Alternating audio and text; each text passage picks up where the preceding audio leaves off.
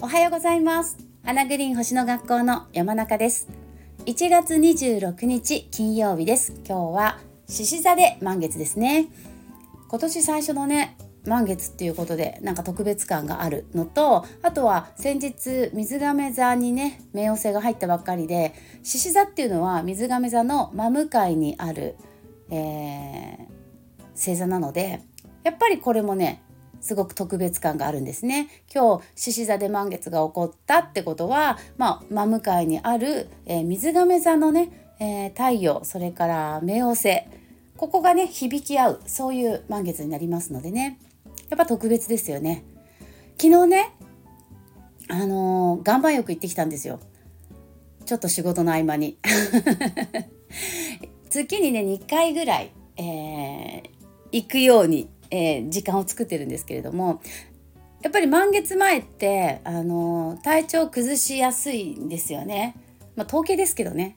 うん、やっぱりこう頑張ってきた人はねそこで一気に疲れが出たりとかまあ子供もねお子さんの話いろいろ聞いててもやっぱり満月前って、えーと、熱を出しやすかったりとかうちもね子供は高校生と中学生で大きいのであのあんまりそういう体調崩すってことなくなったんですけどやっぱりちっちゃい頃はあのちょっとした怪我をするとかね満月前ってよくありましたね。でなので私はやっぱり満月直前にねあのいつも岩盤浴とかに行ってまあ岩盤浴っていうのは私が好きだからでね 別に岩盤浴じゃなくてもいいんですよ。あの何かしらこうリラックスする時間を作ったりとか、まあ、デトックスっていうのかな そういうね浄化の時間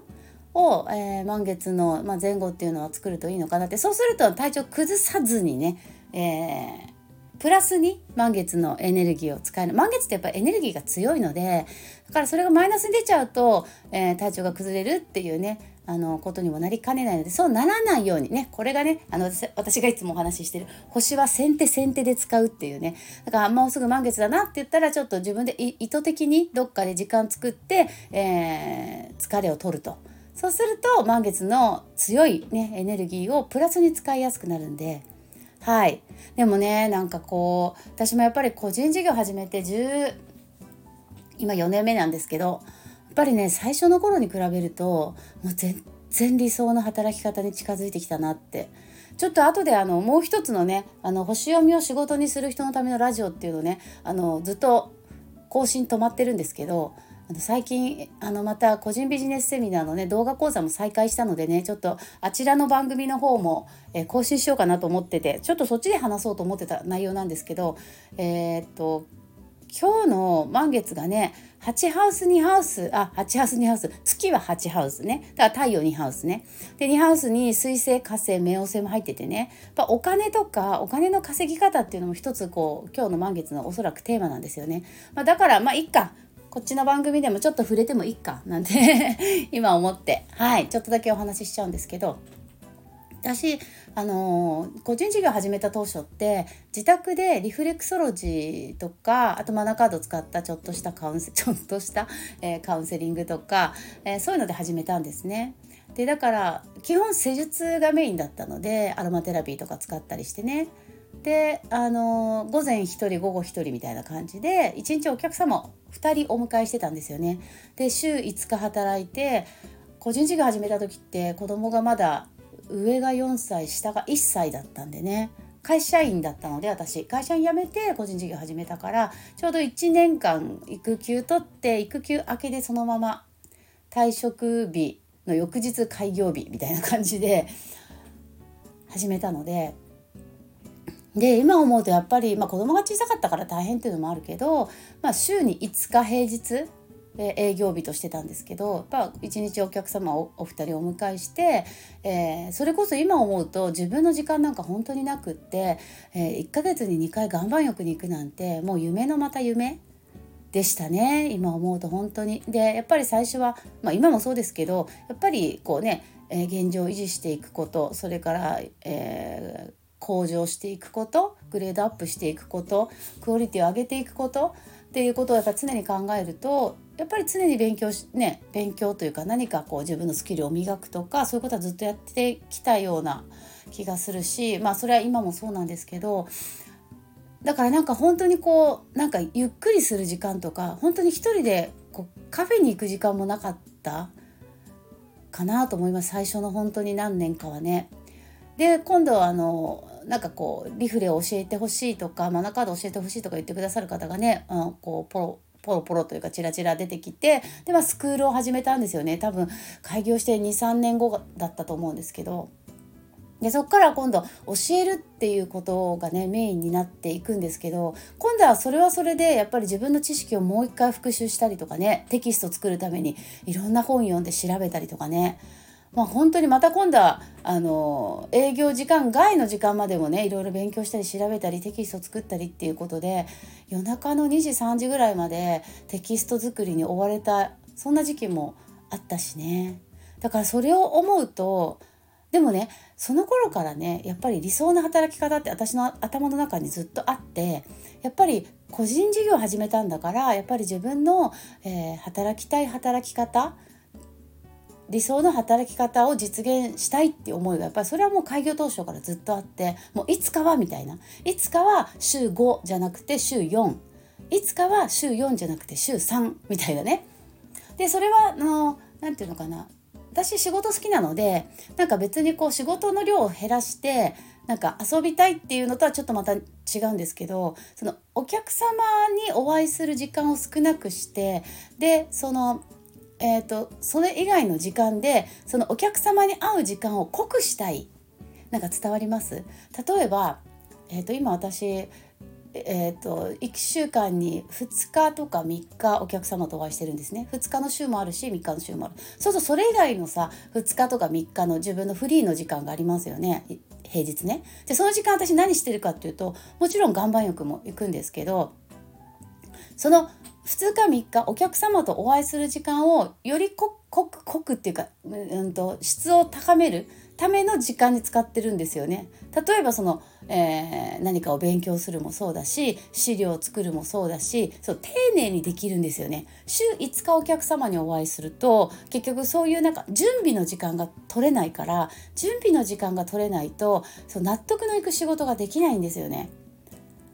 いやもっとこうしたら面白くなるのにとかもっとこういうふうにやったらもっといいものが提供できるのに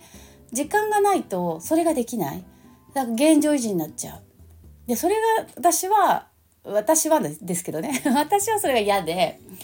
だからその理想に今すごく近づいてきていて今は本当に週に2日とかないし3日お客様にお会いする日があってでその日にギュギュッと会うから1日多い時だと20人とか。1日で20だね開業当初1日で2人だったのにねそれが1日で20人ぐらいお会いする日もあるしあの講座とかだとね講座とかだとね。うんで例えば、えー、ワンデー講座をね午前2時間やって午後2時間やったりするんですけどで今大体定員8名で開催させていただいてるので、まあ、1日で1 5 6人の方とお会いするんですよね。まあ、もちろんあの人数あのあの幅ありますけど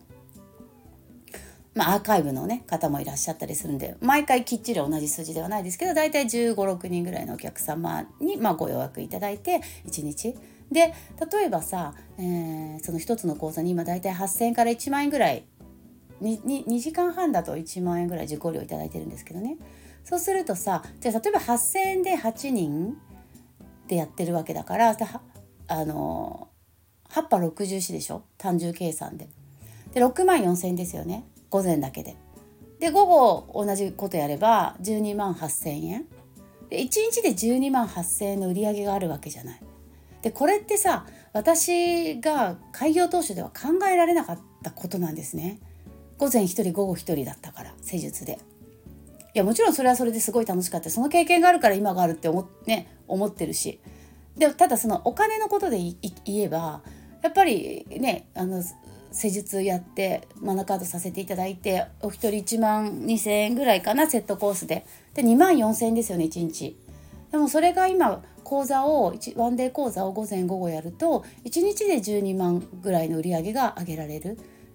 じゃあそれ毎日やったら何百万って稼げるんじゃないっって思うかも思うかもしれないというか思う人いるかもしれないですけど私はそんな風には全く考えてなくてその1日じゃあそれだけの売り上げを上げるためにそれ以外のフリーの日に、えー、準備をするわけですよね。だからこれ本当にねその人その人の自分のやりたい働き方だと思うんですけど私はそういうフリーの日を増やしてそこで準備をしてそのお客様に会う日に集中していいものを提供することで、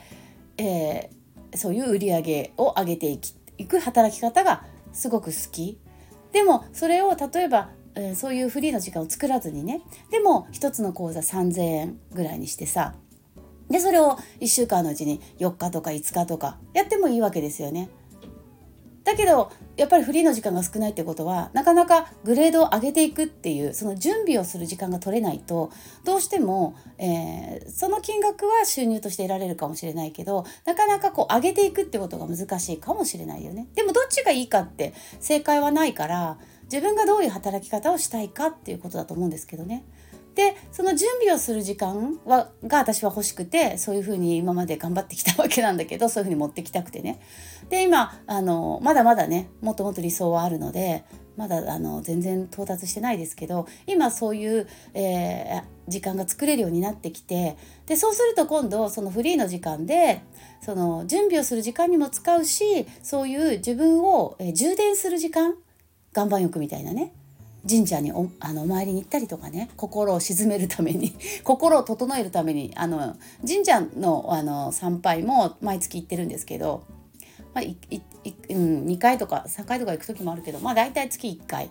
神社の参拝に行って岩盤浴に月2回行ってっていうのがなんか私の中で心と体を整える時間になってるんですけど。そういう時間も取れるようになりますよね。でそうするとね面白いものでまたいい仕事ができるんですよね。ひらめくし。だからやっぱりいかに自分を常にクリアな状態にしておく。かっていうのが個人事業の場合はすごく重要かなって、えー、今感じてます。で自分がね心と体がいい状態であるとそうやってね整えて整え整った状態でいるとやっぱりひらめくしアイデアも降りてくる降りてくるっていうのかな。ひらめくしで意欲やる気もあるし体力もあるからぱいい仕事ができるんですよね。自分にとってのね。そう。誰かが評価するじゃなくて。自分が納得のいく仕事ができる。いやまだまだですけどね。うん納得いく仕事できるなんて今言っちゃったけどさ。いやいやちょっと訂正させて。まだまだです。もっともっとできる。って思ってます。もっと面白いことができると思ってるしもっと皆さんに楽しんでいただけるものが提供できると思ってるしもっとこうこういうふうにしたい。あああいうふうにしたら面白いだろうなって思ってるのでまだまだ、えー、これは私のアセンダントのヤギ座の影響かもしれませんけどまだまだ納得いってないですけどね。うん、でも14年前に比べたら随分自分の理想の働き方に近づいてきたなとは思ってます。だからねそのもう一つのね番組で話そうと思ってこっちで話しちゃったけどさあのもしね個人ビジネスをやるんであれば個人事業をやるんであればその例えば何て言うのかなちょっとあの難しいんだけど例えばでね分かりやすく数字で言うとお給料っていうのは1ヶ月ね30万円ぐらい例えば20万から30万、まあ、40万、まあ、人それぞれもちろんお給料は違うんだけどただ会社員って考えた時になんとなくさ1ヶ月30万ぐらいかなってパッと出てくるじゃない？まあ多分平均がそのぐらいなの。平均っていうか私の常識だとあのそのぐらいなんですけど会社員のお給料っていうとまあ30万。ねまあ年齢いけば40万とかあるかもしれないけどなかなか普通に会社員で70万80万のね月収を手取りで取るってまあすごく割合は少なくなるのかなって思うんですけどね。でもねもし個人事業を、えー、しているんであればまたはこれから始めるんであればその1ヶ月の、えー、収入ってお給料って30万ぐらいだよねとか、まあ、40万ぐらいでしょっていうその概念をね一回取っ払った方がいいです。って思う。まあ、もちろん1ヶ月5万円だっていいしね。8万円だっていいし10万円だって。それ自由ですよ。自由。でも上も自由だと思うんですよ。下に下げるのも自由だし上に上げるのも自由。それが個人事業のやっぱり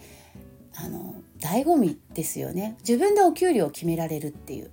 でもちろんね決めたからって何もしなかったらそんな達成できないんだけど。でもあの自分の工夫と努力次第で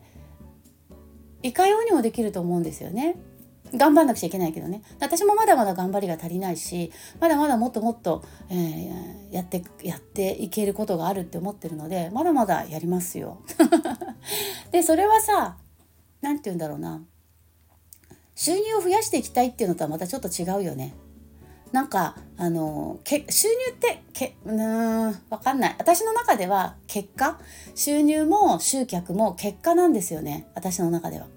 なんかこう何人集めようとかこん何人これぐらいのお客さんに来てもらいたいとかじゃなくってこれを提供したい。これを提供したらきっとお客さん楽しいと思う。役に立つと思う。っていうのが先なんですよね。で結果なんか気づいたらお客さんすごいいっぱい来てたとか結果なんかこうすごい収入が増えていった。なんかそういう結果なんですよね。そう。でもちろんね年間計画は立てるし、えー、予算とかも立てるし目標の金ねあの売上の金額とかもそれは数字でもちろん立てるんですけどただ自分の中でなんかすごくそこありきかっていうとそれだと楽しくないんですよね。うん、なんかお金がたくさん入ってきたらじゃあ楽しいかって言ったらやっぱりお客さんが喜ぶから楽しい？なんかそれがこの仕事まあね職種にもよると思うんですけど私がやってるこの仕事はやっぱりお客さんが喜ぶから楽しいですよね。もうそこありきです。そこ絶対外せない。そこがなかったら多分私この仕事やってないし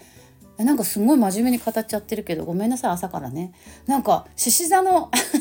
満月。なるほどこういう話になりましたか。ちょっとマナカード引くね。ちょっと長く喋りすぎちゃった。続きはまた今度ね。はい。まあでも獅子座の満月だからね。やっぱり何が楽しいのかを確認する。